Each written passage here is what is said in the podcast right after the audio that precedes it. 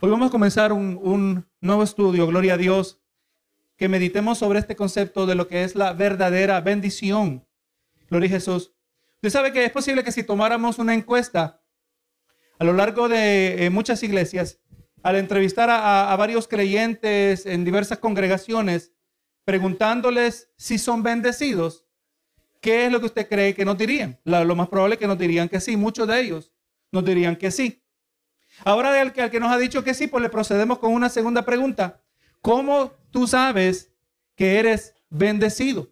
Gloria Jesús. Y no se sorprenda que muchos le van a contestar, eh, eh, contestando, aleluya, que saben que son bendecidos de, Dios, pero usan, definen la bendición de Dios en términos tangibles, ¿verdad? Por medio de cosas que se pueden ver, cosas que se pueden tocar, cosas que se pueden palpar. Y verdaderamente es lamentable, ¿verdad? Que muchos así.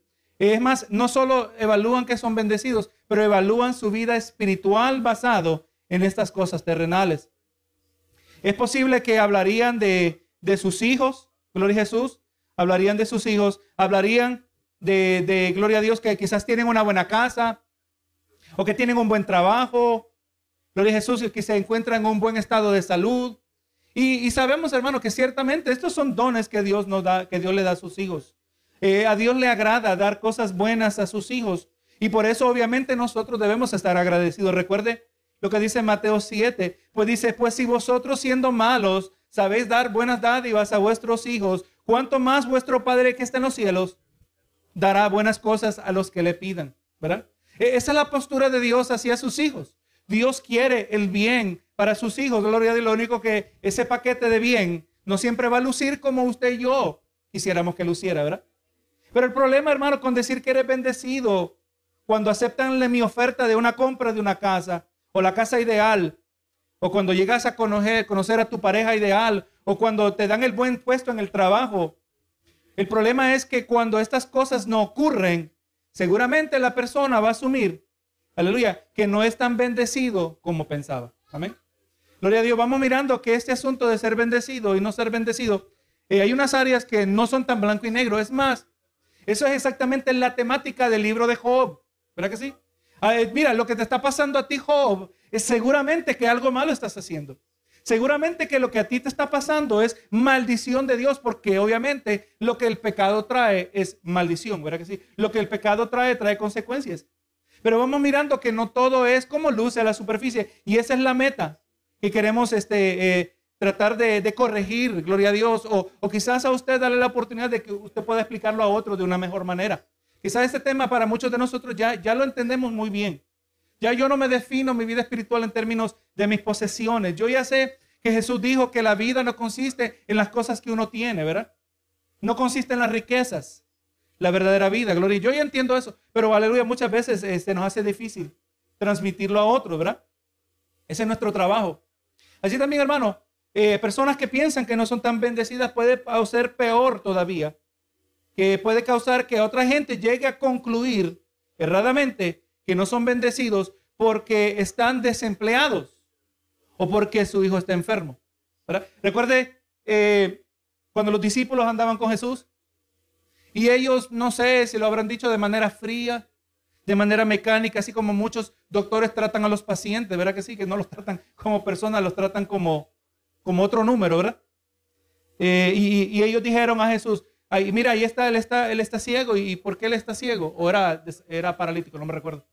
Estaba ciego, ¿verdad? Él está ciego. ¿Quién pecó? ¿Pecaron, pecó, pecó él o pecaron sus padres?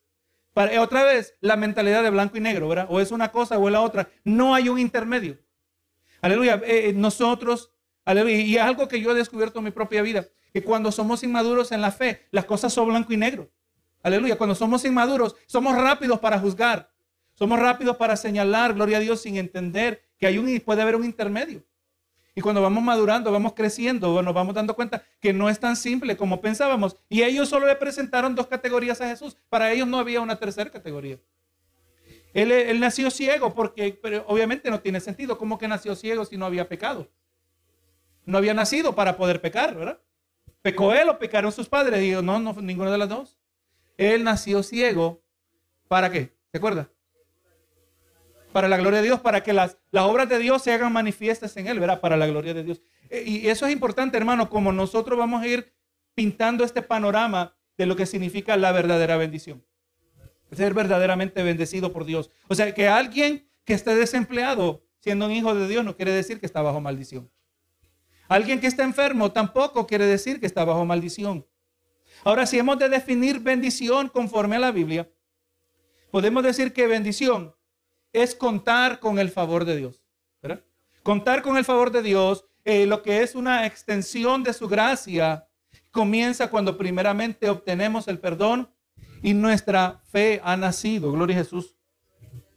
Eh, ahí donde comienza la bendición. Fuera de eso, nosotros podemos experimentar una gracia de Dios, que Dios, lo que se llama teológicamente hablando, eh, la gracia común, ¿verdad? Que Dios, eh, que Dios muestra a toda la humanidad. El sol sale sobre los buenos y los malos. Dios, Dios, permite que la lluvia caiga sobre los buenos y los malos. Dios le permite la bendición también del matrimonio a los buenos y a los malos, ¿verdad? Hablando de los que le conocen a Cristo, los que no le conocen a Cristo. Esa gracia común, gloria a Jesús. Pero ahora estamos hablando de una gracia especial que está reservada para los hijos de Dios cuando obtenemos el perdón de nuestros pecados. Le recuerdo, hermano, que hemos hecho esta distinción. Ya usted y yo, yo creo que ya para nosotros ya no decimos cuando yo acepté a Cristo. Ahora decimos cuando yo hice una profesión de fe. La gente pasa al frente, hace una profesión de fe, pero no sabemos si en verdad aceptaron a Cristo. No sabemos si verdaderamente en esa profesión de fe hay posesión de fe.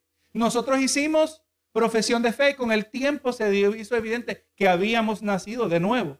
Gloria a Jesús. Y cuando nacimos de nuevo, cuando obtuvimos el perdón de nuestros pecados, ahora hay una fe que no origina en nosotros. Le recuerdo eso, ¿verdad? La palabra nos dice que la fe es un don de Dios. Esa, esa fe viene de Dios mismo. Y ahí comenzamos a experimentar el favor de Dios dirigido hacia nosotros específicamente. Eh, ahora miramos, hermano, que en su carta a los romanos, el apóstol Pablo cita el Salmo 32 en medio de su discusión acerca de la doctrina de la justificación del creyente. Y mire lo que dice en, Romanos 4, 7 y 8. Dice diciendo, bienaventurados aquellos, o sea, bendecidos, bienaventurados aquellos cuyas iniquidades son perdonadas. Ahí estamos viendo el comienzo de la bendición del creyente, ¿verdad?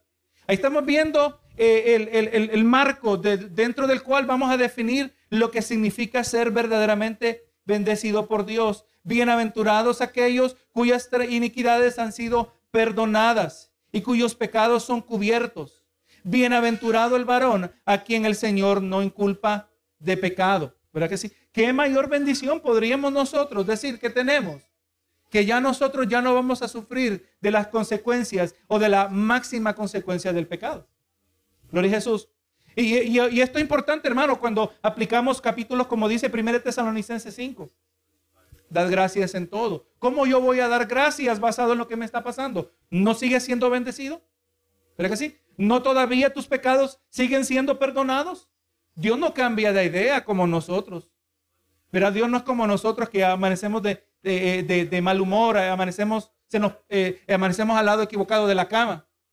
Gloria a Jesús. Dios no es como nosotros. Y gloria a Jesús. Y dice y que nuestros pecados son lanzados en la profundidad de la mar.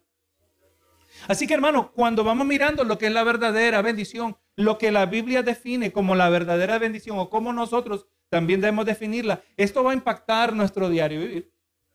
Si tiene problemas, tenemos. Lo que yo siempre le, digo era la, la, promesa menos reclamada de Jesús. En el mundo tendréis aflicción. Gloria a Jesús. Es la realidad. Vivimos en un mundo caído en un mundo que nosotros no pertenecemos. Filipenses dice que nuestra ciudadanía está en los cielos.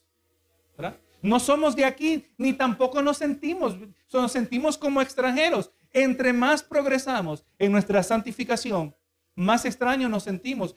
Pedro nos llama peregrinos. ¿Verdad que sí? O sea, entre más vamos mirando la decadencia moral del mundo, menos mal, más mal ubicados nos sentimos nosotros. ¿Verdad que sí? Señor, ¿cuánto más vas a tolerar? ¿Usted sabe alguien que se sentía mal ubicado? Era el profeta Habacuc. Habacuc, cuyo problema no era con el pecado en su vida, Habacuc, cuyo problema no era Gloria a Jesús, de que le habían hecho algo malo a él, sino que era la injusticia que miraba en su propio pueblo y él eh, en su oración, todo el libro de Habacuc, un diálogo entre él y Dios, el profeta y Dios, y él preguntando, Señor, ¿hasta cuándo? Es posible que usted y yo más y vamos a encontrar preguntando, ¿hasta cuándo? ¿Hasta cuándo? De repente sale una nueva ley, ¿verdad que sí? O de yo me acuerdo cuando pasaron el, matrimonio gay, lo, lo aceptaron. Señor, ahora sí esto va de pique. Ya iba mal, pero esto ahora va de pique. Y hermano, nos hemos dado cuenta que esto ha sido un caballo de Troya, Trojan Horse. Aleluya, que nos ha introducido una serie de otras decadencias morales, perversiones, y que sigue, hermano, y sigue y sigue. Y van a pasar una nueva ley, en, cierto, en Nueva York, pasaron que pueden abortar a un niño recién nacido. Si me recuerdo bien, unos años atrás. ¿Hasta, ¿Hasta dónde, hermano? Y vamos a decir, Señor, ¿hasta cuándo? No como una queja, en el sentido que nos indignamos en contra de Dios, pero sí, aleluya, decimos, Señor, ¿cuánta maldad vas a seguir tolerando? La inmensa misericordia del Señor. Pero verdaderamente, hermano, nuestra perspectiva es que entre vamos creciendo, vamos madurando, nosotros, pase lo que nos pase, siempre vamos a decir que la máxima bendición no me la puede quitar las circunstancias. El Señor dice aquí, bienaventurado el varón a quien el Señor no inculpa de pecado. Yo puedo mirar a los cielos y no estar avergonzado, porque ya mis, mis pecados han sido lavados. Amén, como la blanca lana, ¿verdad que sí? Y vemos la evidencia en nuestras vidas. Así que el apóstol Pablo habla, ¿verdad? De, de la, en medio de este concepto de la doctrina de la justificación del creyente, habla de lo que es la bendición. Y otra, en otras palabras, Pablo, Pablo está diciendo que bendición comienza cuando nosotros confiamos en Cristo. Bendición comienza cuando confiamos en Cristo. Si tus pecados son perdonados, eres bendecido de una manera inimaginable. Una manera que nosotros no podemos verdaderamente calcular. ¿Cuánto cuesta la salvación de un alma? Amén. ¿Cuánto cuesta la salvación del alma? Ni todas las riquezas de un universo pueden pagar por la salvación de, un alma. Y un cuanto más, hermano, la sangre preciosa de Cristo, que pagó por todos los pecados de todos los que se iban a arrepentir dentro de la humanidad. Gloria a Jesús. Otra vez, hermano, decimos, somos bendecidos cuando confiamos en Cristo. Gloria a Jesús. Eh, y, qué es, hermano, de ser bendecido allá más, allá de eso? ¿Hay más? vamos a entrar, vamos a explorar eh, lo que la Biblia dice acerca de bendecidos y entre más exploramos, nos vamos dando cuenta que la verdadera bendición no está enfocada en los beneficios de la tierra. Amén. La verdadera bendición, la que cuenta, no está enfocada en los beneficios de la tierra.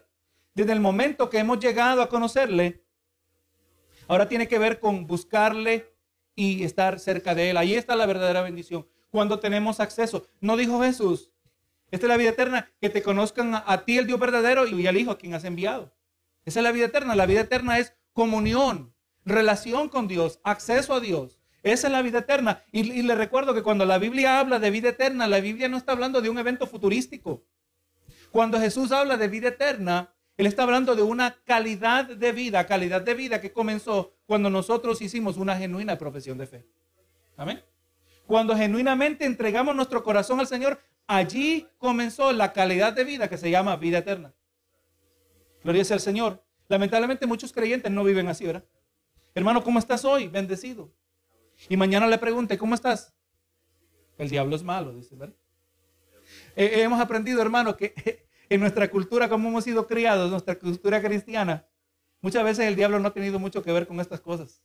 No, quizás si está desanimado el día siguiente, en vez de decir el diablo es malo, debería decir la carne es débil. Hermano, póngase a pensar, yo estaba escuchando a un predicador estos días, cómo estaba exhortando a la iglesia, diciendo, hermanos, que si el brujo y que esto y lo otro. ¿Cuántas veces en la Biblia nos dice, en el Nuevo Testamento en particular, nos dice cómo procedamos en tomar acción contra los brujos? No aparece ni mencionado, ni una mención. Lo que sí nos dice la palabra, que el mayor enemigo que sí tenemos que velar porque anda como león rugiente, según primera de Pedro, buscando a quien devorar, nos dice Santiago, someteos a Dios, resistid al diablo, ¿y el qué? Y el diablo huirá de vosotros. O sea, si, si, si esa es la táctica que yo uso contra el diablo, esa es la táctica que yo uso contra el brujo. Y no requiere nada especial. Yo no necesito saber cómo se llama el brujo, cuánto, es lo que está haciendo. No, no. Mi, mi, tarea principal es ser obediente a la palabra del Señor. ¿Cuántas veces, hermano, usted y yo hemos ahuyentado todas las obras del maligno simplemente con mantenernos obedientes a la palabra del Señor? A Jesús. Yo no tengo que estar preocupado si, si se llama demonio de, demonio de depresión o de demonio de lo otro. Gloria a Jesús. Mi trabajo es obedecer la palabra del Señor. Gloria a Jesús. Viendo que las bendiciones que a mí me ha dado el Señor no son de esta tierra. Las bendiciones que Dios me da van más allá de esta tierra. Imagínense si mis bendiciones fueran todas terrenales y un día usted sabe que la economía va a caer al piso. Que de hecho, era, vamos en ese rumbo. Pero no estoy hablando de ese evento, hermano. Usted sabe cuándo la economía va a caer al piso de verdad. Cuando Cristo aparezca. Ahí va para la economía. ¿Usted cree que el COVID para la economía? No, hermano. Cuando Cristo venga, Él va para la economía. Ahí no hay refugio en Bitcoin o las acciones en la bolsa de valores. Todo va a colapsar porque todo el mundo va a tener miedo y van a, y dice en, en Apocalipsis 6 que diferentes personas diferentes facetas de la sociedad irán a los montes, caer sobre nosotros y escondernos de la ira del Cordero. Y qué triste sería que todo lo que yo he acumulado en esta tierra en un instante se desvanece, porque Cristo no viene a repellar la tierra. Él no viene a, reparar las murallas, no, hermano, viene con fuego. ¿Dónde estaría? Dice la palabra que donde está tu tesoro, ahí está tu corazón. Entonces, esto está todo, está todo entrelazado, ¿verdad? Qué grandes pérdidas va a sufrir aquel que se considera bendecido en términos terrenales, pero qué grande ganancia tiene aquel que se considera, que se define su bendición espiritual, su verdadera bendición en términos espirituales. A mí me pueden quitar todo, me pueden quitar lo material, pero lo que Dios ha hecho en mi vida, lo que yo he aprendido de Dios, mi fidelidad a Dios, la integridad que Dios ha cultivado en mi vida, eso no me lo puede quitar. Gloria a Jesús. Eso es tremendo, hermano. Eso, e, eso produce libertad. Amén. Se pierden las cosas terrenales, eso se puede reemplazar. Y claramente, hermano, a lo largo que progresamos mirando la Biblia, que lo vamos a hacer también en los siguientes estudios, vamos a mirar que el enfoque de la verdadera bendición no está en los beneficios de la tierra. Desde el momento que hemos llegado a conocerle, ahora tiene que ver con ver, tiene que ver con buscarle y estar cerca de él. Mire cómo esto aparece ilustrado en el libro de los Salmos. Salmo 84, 12. Dice, Jehová de los ejércitos, dichoso el hombre que en ti confía, bendecido el que en ti confía. ¿Quién es el que confía en el Señor? El que tiene una relación con el Señor. ¿Para que sí? ¿Cómo es que se cultiva eh, una relación con el Señor? Una grande parte de esa relación, como vamos a ver más adelante, eh, se experimenta en los altos y los bajos de la vida. La relación con el Señor se, se cultiva en los momentos de incertidumbre. ¿Verdad que sí? Experimentamos eso al comienzo del año 2020, ¿verdad? Y aquí estamos. Muchos no llegaron, pero era la voluntad de Dios. Muchos ya están en la gloria venidera, no, no ya no se dieron preocupaciones. Así que eso no nos debe alarmar. Aquí estamos nosotros. Pero Jesús, eh, hemos aprendido muchas cositas en estos últimos dos años. Lamentablemente hay personas que todavía no han aprendido. Todavía hay personas que confían en el hombre. ¿Verdad que sí? Y dijeron, la solución está en la vacuna. Es 80% efectiva, 95% efectiva. Y descubrieron que a los seis meses, no, ya no es 90, ahora es como 60. Y de ahí ahora 20, ahora 40, ahora 20. Ahora hay que meterse otra vacuna y hay que meterse otra vacuna. Dichoso el que confía en Jehová. Maldito el que confía en el hombre. ¿Cuánta gente dejó de ir a la iglesia? ¿Verdad que sí? Gloria a Dios, hermano, que usted está aquí todavía. Pero Jesús, ¿cuánta gente? Dichoso el que confía, el que en ti confía. Esa es una bendición definida en términos relacionales. Hay una relación con Dios, Roman, eh, Salmos 34, 8. Gustad y ved qué bueno es Jehová. Otra vez, dichoso el hombre que confía en él. Gustad. Estamos hablando, hermano, de, de, de, de experimentar de una manera agradable. Es agradable confiar en el Señor. Qué bonito se siente que usted mira que todo el mundo se está, se está derrumbando y usted es tranquilo en el Señor. El salmista lo dijo, ¿verdad? En paz me acostaré y asimismo dormiré, porque solo tú, Jehová, me haces vivir confiado. El, profeta Isaías dijo, tú guardas en completa paz aquel cuyo pensamiento en ti persevera porque en ti ha confiado. Claro, ahí está la bendición. Salmo 119, verso 2. Bienaventurados los que guardan tus testimonios. El Salmo 119 usa una serie de, de palabras intercambiables que todas se refieren a la palabra del Señor. Tus preceptos, tus mandamientos, tus testimonios. Bienaventurados los que guardan tus testimonios y con todo el corazón te buscan. El único que verdaderamente puede guardar, obedecer la palabra del Señor, es el que busca a Dios de corazón. Es el único que es capaz de obedecer. Todo lo otro es una simple apariencia religiosa. Gloria a Dios, no solo tenemos que ser obedientes de afuera, pero tenemos que especialmente ser obedientes por dentro. Y aquí dice, bienaventurados los que guardan tus testimonios. A usted y a mí se nos ha dado una grande bendición de poder guardar la palabra. Y, lo siempre lo digo, hermano, porque es que eh, se me resalta. La palabra no dice, vosotros tenéis la luz del mundo. Vosotros tenéis la sal de la tierra. Teológicamente, ninguno de nosotros encontráramos un conflicto. Claro, tenemos a Cristo, tenemos la sal, pero dice, vosotros sois la luz del mundo. Vosotros sois la sal de la tierra. Está hablando que hemos sido cambiados a una manera tan drástica que cuando el mundo nos mira a nosotros, deben mirar una reflexión de Cristo. Deben ver un hombre, una mujer, un niño, un joven, bienaventurado, bendecido por Dios. ¿Verdad que sí? Bendecido por el Señor. Aleluya. Vamos mirando todos estos aspectos de bendición son relacionales. Gloria a Jesús. Todo tiene que ver con la relación con el Señor. Así que hermano, ser bendecido tiene más, tiene más que ver con ser moldeado a su semejanza. Mientras buscamos obedecerle y, y, el Señor nos sigue instruyendo. O sea, ahí está la bendición. El ser moldeado. Salmo 112, verso 1. Bienaventurado el hombre que teme a Jehová y en sus mandamientos se deleita en gran manera. El mismo concepto que aparece en el Salmo 1. Bienaventurado el varón, ¿verdad? Que no anduvo en consejo de malos. Aleluya. Y también dice, y en la ley de Jehová está su delicia. Nos deleitamos nosotros en la verdad de Dios, porque deleitarse en su verdad es deleitarse en Dios mismo. Bienaventurado el hombre que teme a Jehová. Por un lado, ese temor entendemos que es un aspecto de, de reverencia. ¿Verdad que sí? De un respeto reverencial a Dios, pero también al otro lado sabemos que la moneda tiene otro lado. Gloria a Dios, la palabra dice que Dios es fuego consumidor. La palabra también dice que horrenda cosa es caer en manos de un Dios vivo. O sea, este, esta reverencia hacia Dios es balanceada porque sabemos que hay un lado de Dios que no queremos experimentar. Amén.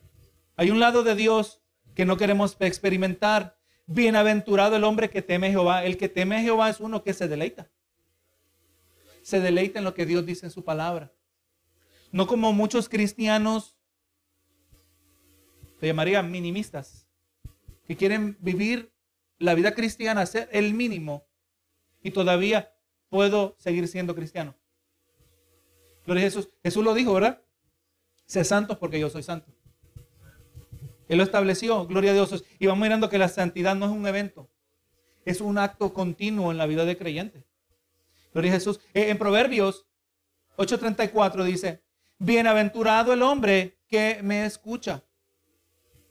Así que hermano, tenemos que estar abiertos eh, ahora también a un aspecto importante de la verdadera bendición. Así que vamos mirando que por lo general bendición se, en muchas maneras pues se siente como algo positivo, algo inmediatamente para muchos es algo beneficial. Pero mire lo que dice el Salmo 94, 12 también acerca de la bendición. Dice, bienaventurado el hombre a quien tú Jehová corriges y en tu ley lo instruyes. O sea, recibir la corrección de Dios aunque duele en el momento, significa bendición de Dios. Mire cómo es. Hermano, ¿cómo tú te sientes? Bendecido. ¿Cómo tú sabes que es bendecido? Porque tengo casa. Oh. ¿Y, ¿Y cuándo fue la última vez que Dios te ha corregido? No sé. Y la última vez que le vino una prueba, se le echó la culpa al diablo. Te, te reprendo, diablo. Te reprendo, demonio de desempleo. No, no, el Señor nos está corrigiendo. El Señor nos está moldeando. Esa fue la voluntad de Dios. Le voy a decir que vamos a decir que el diablo estuvo envuelto en el asunto de que yo perdiera el trabajo. Es más, usted descubre que había un brujo envuelto en todo esto, que eso ni nos importa honestamente. Vamos a decir que todos esos personajes estaban envueltos, pero al final yo perdí el trabajo porque Dios permitió que yo perdiera el trabajo. Y hay algo que tengo que aprender. Bienaventurado el hombre a quien tú Jehová corriges. Quizás no se me va a hacer evidentemente inmediatamente obvio a mí, pero es que yo era muy materialista. Y el Señor me quiere desprender, eh, desprender de ese materialismo. ¿Y cómo, se puede hacer? Si no, quitándonos aquello que nos es dañino. No entendemos nosotros que es como el barro en la mano del alfarero que le da la forma, o también como el, el, el, el jornalero, mejor dicho, el jardinero, que va podando, el Señor va podando, va sacando lo que no pertenece. Y honestamente en ocasiones eso duele. Pero Dios sabe lo que es mejor para nosotros. Así que vamos mirando, hermano, que todas estas bendiciones tienen que ver con, con Dios, el que da buenos dones, pero que Dios mismo es nuestra mayor bendición. Si nosotros en cualquier circunstancia vamos mirando que la mayor bendición, gloria a Dios, es Dios mismo, ya ahí encontramos la máxima bendición de verdad.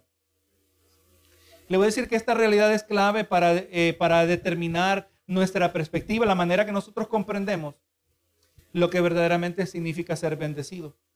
No solo debemos comprender que la idea de ser bendecido no se puede determinar basada en beneficios terrenales, pero que bíblicamente encontramos que la verdadera bendición está relacionada específicamente al sufrimiento. Amén. Y ahora, al mismo tiempo, no, no se preocupe que no, no estamos tratando de promover una mentalidad como, como lo tienen eh, algunas religiones, como aún dentro del catolicismo, que hay que elevar el sufrimiento al más alto nivel, que es algo que tenemos que buscar. No, no, no es eso lo que la palabra establece. Pero indudablemente en el mundo tendréis aflicción, dijo Jesús. Usted sabe que eh, en el sermón que Jesús predicó, en, registrado en Lucas 6, mire cómo, cómo dijo Jesús, bienaventurados los que ahora lloráis. Eso no suena, y esto lo vamos a hablar quizás en el siguiente o el que sigue. Vamos a conectarlo al, al falso evangelio de la prosperidad. ¿verdad? Porque lamentablemente de alguna manera u otra hemos sido distorsionados. Tantos falsos predicadores que hay allá. Hay unos que abiertamente son predicadores de la prosperidad, otros que han asimilado algunas cositas. Y si nosotros no sabemos, pues vamos a adoptar esas mentalidades. Pero Jesús, mire cómo dice aquí, bienaventurados los que ahora lloráis. Hermano, ¿usted quiere esa bendición? Vamos a ser honestos. Cuando esté llorando, le voy a llamar. O cuando yo esté llorando, usted me llama a mí a ver qué le digo yo. Pero aquí dice, bienaventurados los que ahora lloráis.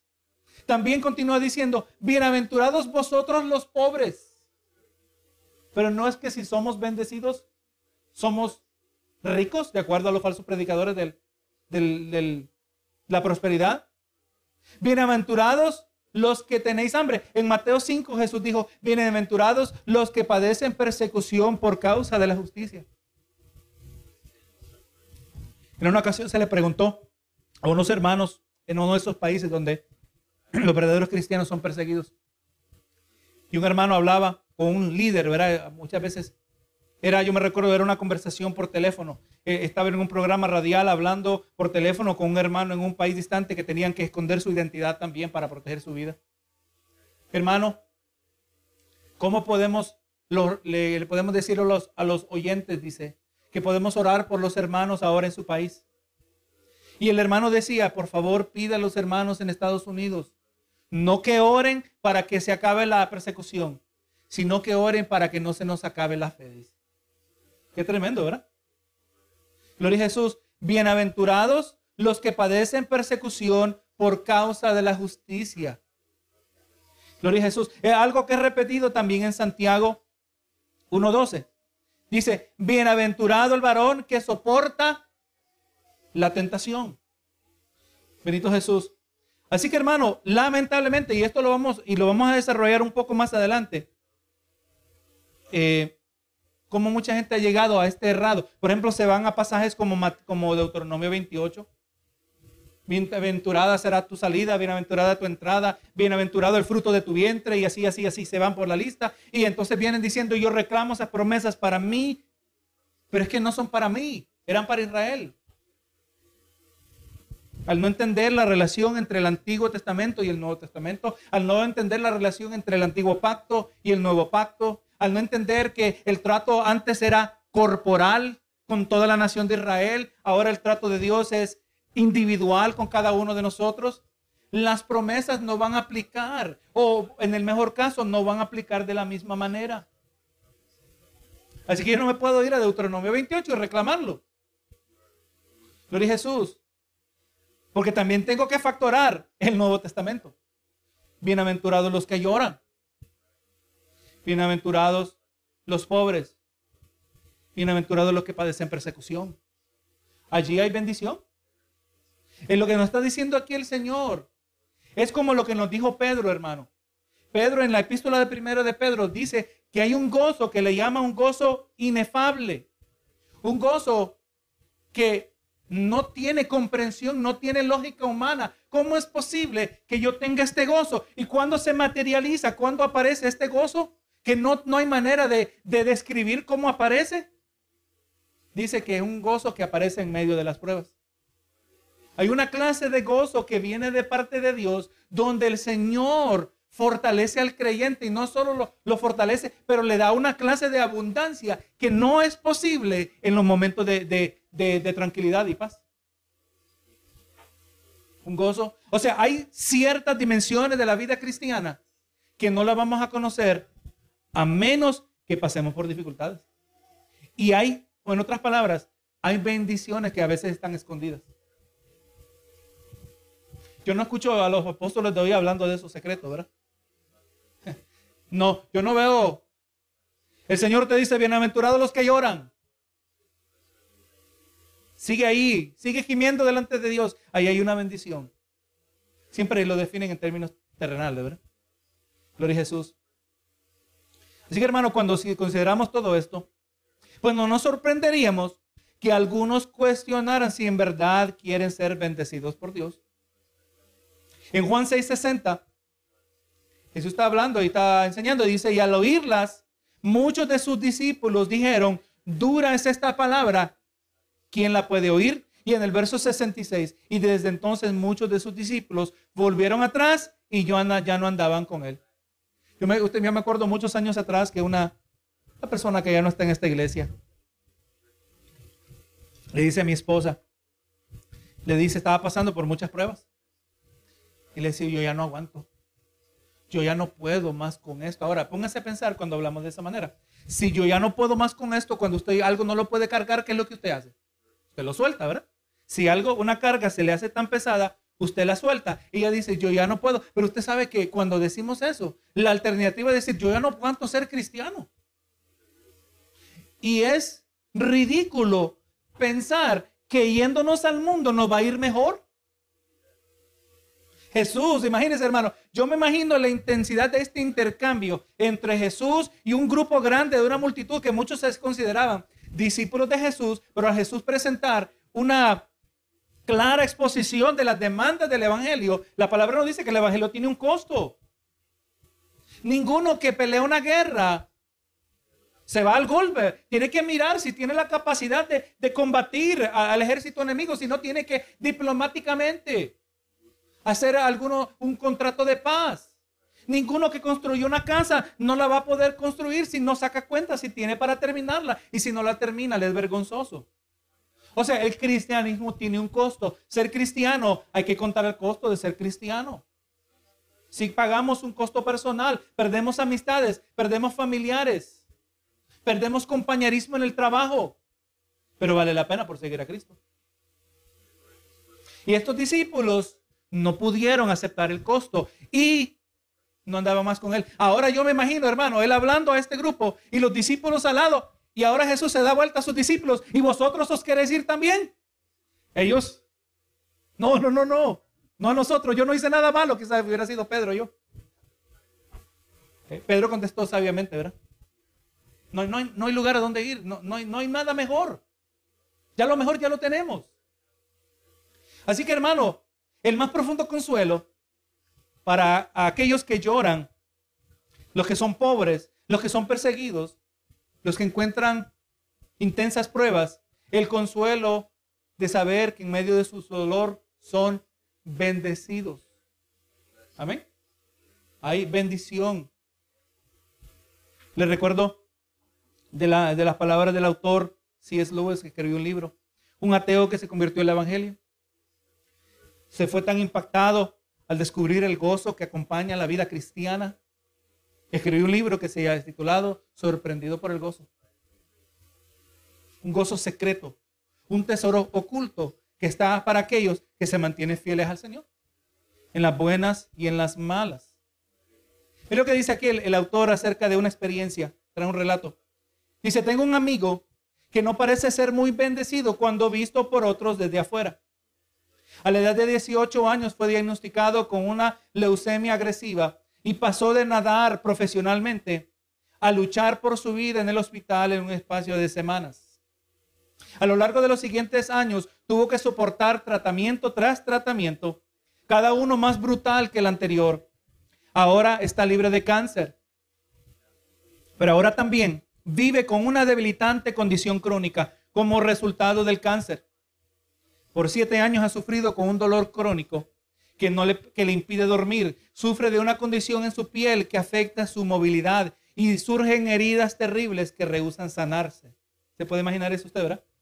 Ahora dice, a la edad de 29 años no puede trabajar, no puede hacer ejercicio o viajar porque muchas horas de la semana las pasa, porque pasa muchas horas en el hospital. Nadie le puede decir si ha de mejorar o no, porque nadie sabe. Pero él está, mire lo que dice aquí, pero él está extraordinariamente bendecido. ¿Cómo es esto? Está bendecido porque sabe con firme certeza y convicción que su Padre Celestial le ama y sabe lo que últimamente es mejor para él. ¿Podemos nosotros pensar de esa manera, hermano? Eso no es algo que nos viene naturalmente, es algo que se aprende es algo que se cultiva en medio de, medio de mucho llorar, en mucho de muchas lágrimas, en mucho de, mucho llanto delante del Señor, cuando descubrimos que la palabra dice que el Espíritu gime por nosotros con gemido indecible, que aquellos que nosotros no somos capaces, ¿alguna vez usted está en una prueba que usted no sabe ni cómo comenzar a presentar la petición? ¿Por dónde comienzo? El Señor, el Espíritu gime por nosotros en gemidos indecibles. Ahora, está, obviamente, el autor de este comentario está trayendo lo que le ha contado su amigo, ¿verdad? Dice, él está bendecido. Y se está bendecido porque camina cercanamente con Dios, dirigido diariamente a sus rodillas en oración. Spurgeon, el predicador Spurgeon, si usted sabe quién es, dijo, todo es una bendición cuando nos hace orar. Pero, cuando nos toca orar no nos sentimos muy bendecidos, ¿verdad? Pero es una bendición. Todo aquello que nos lleva a orar. Dice aquí, Él es bendecido porque reconoce su debilidad y su dependencia de Dios y se sacia con su palabra. Está bendecido porque se encuentra forzado a entregarse en las manos sustentadoras de Dios y ha experimentado de manera personal que Jesús es verdaderamente suficiente. Esa es la mayor bendición que podríamos experimentar que Jesús es suficiente. Dice, Él es bendecido porque sus ojos están firmemente fijos en el cielo, por cuanto para Él esta vida está rota y es dolorosa. Hermano, Dios a nosotros nos permite, nos bendice al cambiar nuestros corazones y Dios ha esculpido el corazón de mi amigo en una obra maestra. Gloria Jesús. En otras palabras, hermano, Dios nos bendice al transformar nuestros corazones. Entonces estamos tratando de definir la verdadera, de, la verdadera bendición. La verdadera bendición se puede definir en términos de aquello, en términos los cuales el favor de Dios se ha hecho manifiesto en nuestras vidas, transformando nuestros corazones. Ahora, y yo espero que en nuestro crecimiento espiritual podemos ver las pruebas del pasado que ahora en el momento que las estamos pasando eran interminables. Señor, ¿cuándo se acaba esto? Se puede imaginar hasta Job algunos calculan que duró como tres años en esa prueba. Tres años estuvo en ese sufrimiento.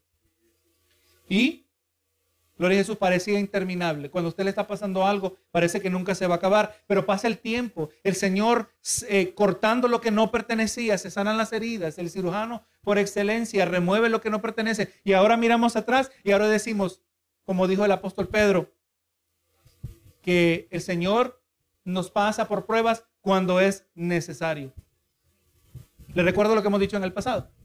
De acuerdo a Pedro, cuando usted le viene una prueba, obviamente Pedro, bajo la inspiración del Espíritu Santo, en vez de preguntar yo por qué me está pasando, ya la respuesta está clara. ¿Por qué me está pasando esto? Es porque es necesario. ¿Por qué me está pasando esto? Porque el Señor te quiere bendecir. ¿Por qué me está pasando esto? Porque el Señor quiere moldear mi corazón. Eso es lo que tenemos que hacer, hermanos, para animarnos a nosotros mismos en el Señor. No como muchos creyentes, ¿verdad? Que cuando están pasando las pruebas buscan excusas. Es que yo no puedo seguir la vida cristiana porque nadie me ama. Porque nadie me visita, nadie me llama. ¿Y qué es el Señor? ¿No está su palabra?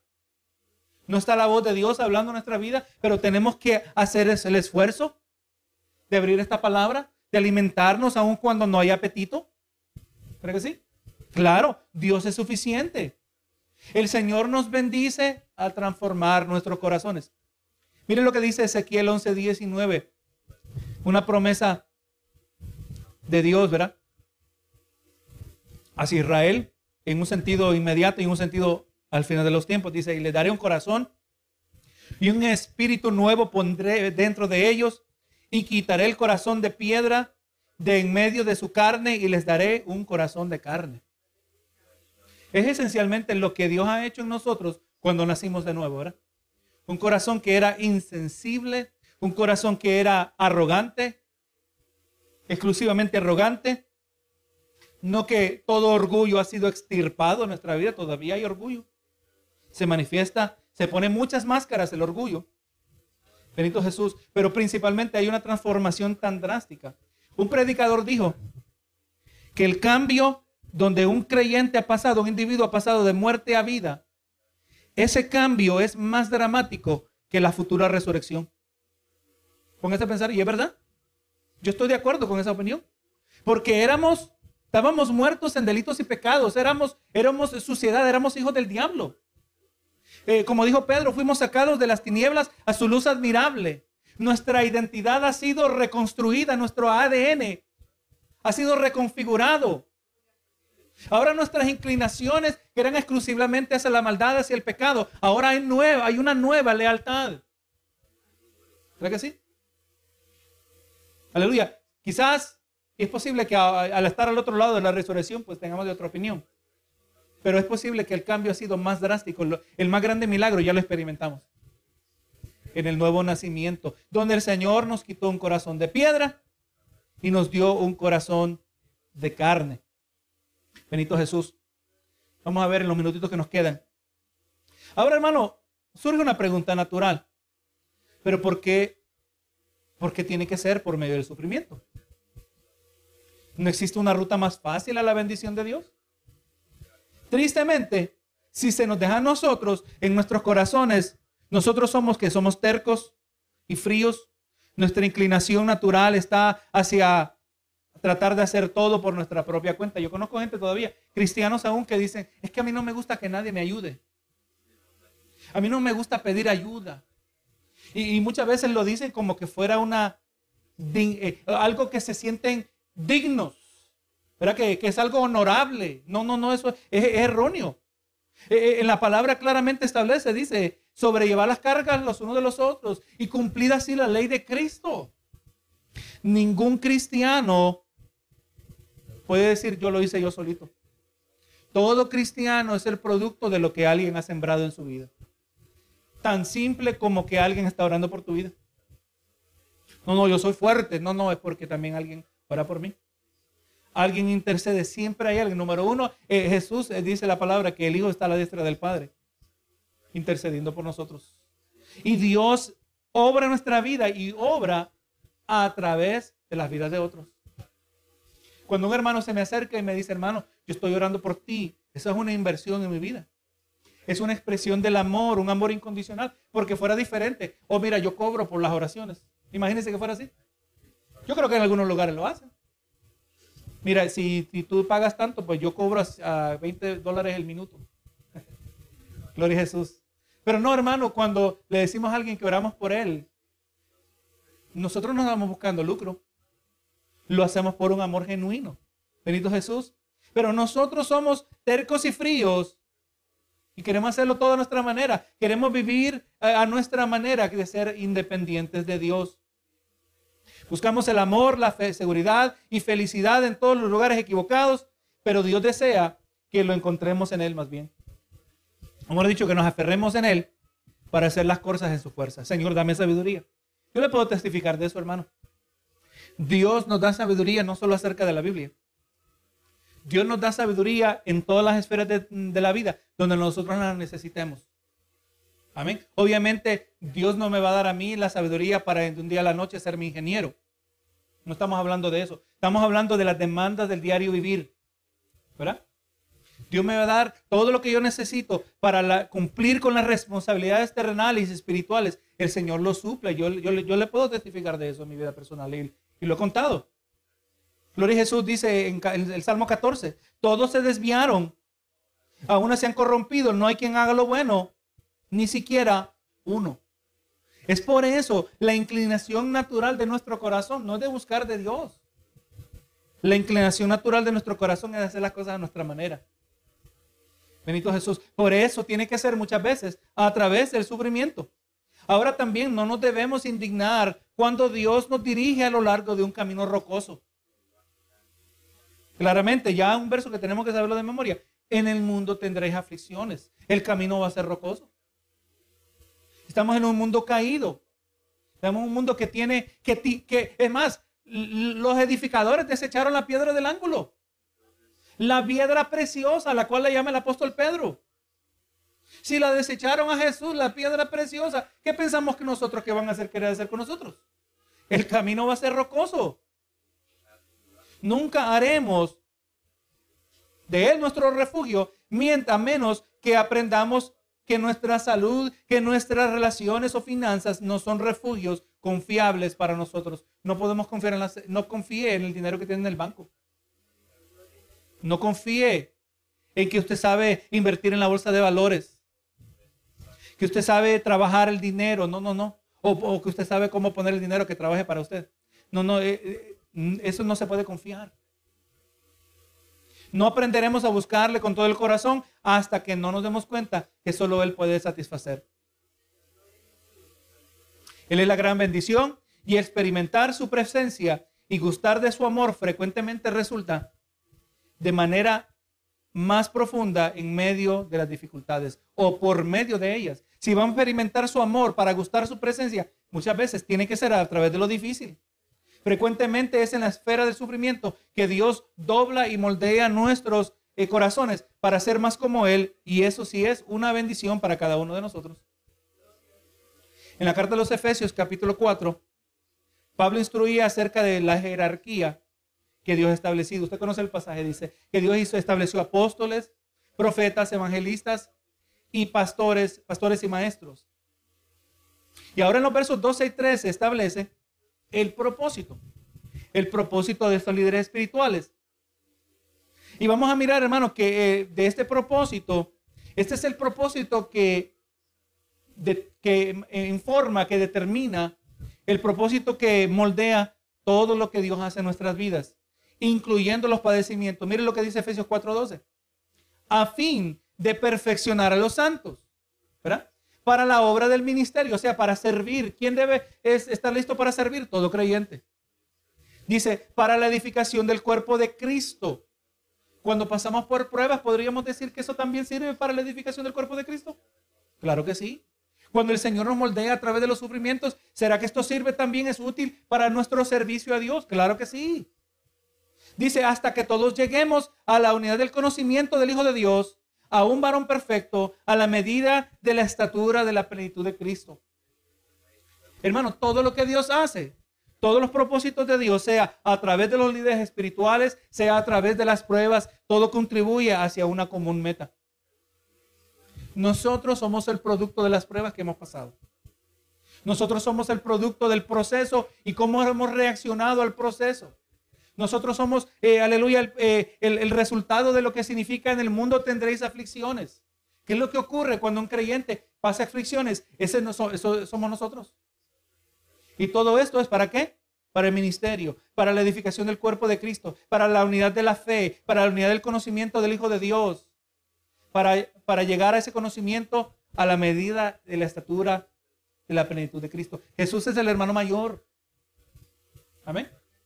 Él es el primogénito entre muchos hermanos, dice la palabra. Él resucitó, también nosotros vamos a resucitar. Aleluya. Nosotros aquí nos comparamos, no a aquel hermano. Si nos comparamos al hermano es porque el hermano se compara con Cristo. ¿Verdad? Pablo lo dijo. Se imitadores de mí como yo de Cristo. Hermano, ¿qué consuelo encontramos nosotros cuando nos encontramos en medio del fuego y encontramos consuelo de saber que Dios no está en contra nuestra, pero que más bien nos está fortaleciendo, aleluya, refinando y fortaleciendo en medio de ello. O sea, es importante saber la distinción entre bendición y maldición. La bendición frecuente, la bendición frecuentemente viene por medio del dolor, pero vale la pena. Buenos dones se pueden disfrutar aquí y ahora, pero las bendiciones van a durar por toda la eternidad. Hermanos, ¿escogeríamos una vida de sufrimiento para experimentar las profundas bendiciones y tener un corazón más como el de Jesús? La respuesta probablemente es no, si somos honestos. ¿Verdad? Con todo lo que hemos planteado, entendiendo, hay bendiciones en el sufrimiento. Yo creo que ninguno de nosotros la escogeríamos abiertamente. Gloria a Jesús. Escogeríamos, eh, queremos más bien nosotros estar bien de salud. Queremos tener seguridad financiera, que con hijos saludables, con una buena casa y que nuestros padres duren hasta los 100 años. Queremos un buen matrimonio, amigos cercanos y poder ir de vacaciones y de tener buenos trabajos. Nuestros necios corazones anhelan los dones, pero no necesariamente anhelan al dador de los dones. Pero no nos debe ser de, pero nos debe ser de alivio que esta no es, esto no depende de nuestra decisión. Nosotros no decidimos si vamos a pasar o no por el sufrimiento. Gracias a Dios que no nos toca a nosotros, porque entonces nunca creciéramos. Debemos dar gracias a Dios porque nuestro Dios amoroso no siempre nos da lo que pedimos, porque está más interesado en transformar nuestros corazones que en darnos una vida cómoda. Y así que cuando nos reunamos cuando reunamos la valentía para suficiente para pedirle que nos bendiga, pedirle que nos permita conocerle mejor, pedirle que podamos depender más de él, no nos debe sorprender cuando exactamente hace eso, hace lo mismo. Hay gente que no entiende lo que está pidiendo, Señor, dame paciencia. Y piensa que el Señor mágicamente va a salpicar la paciencia. No, no, no, nos va a dar pruebas. Señor, quiero ser fiel a ti. Y el Señor nos pone situaciones que tiene que ser cultivada la fidelidad. Ese es el proceso de Dios. Así que hermano, hoy pues ha sido de muchas maneras introductorio para este tema de la verdadera bendición. La semana que viene vamos a mirar cómo es que muchos han llegado a tener un distorsionado concepto de lo que significa ser bendecido. Vamos a mirar, hermano, el concepto de bendición como aparece en el Antiguo Testamento y cómo esta perspectiva se nos presenta ahora en medio del Nuevo Testamento. Hemos de mirar cómo el fallar en identificar esta distinción, porque la bendición en el Antiguo Testamento se mira de una manera, la bendición en el Nuevo aparece de otra manera, y al no saber hacer esta distinción, va a resultar en expectativas de Dios que están erradas, y hermanos, muchas veces resultan en frustración. Amén. Eh, vamos a tratar de desmantelar un poco del falso evangelio de la prosperidad, ¿verdad? Así que vamos a tomar un tiempito entre dos o tres estudios más. Vamos a mirar lo que es la verdadera bendición a lo largo de toda la Biblia.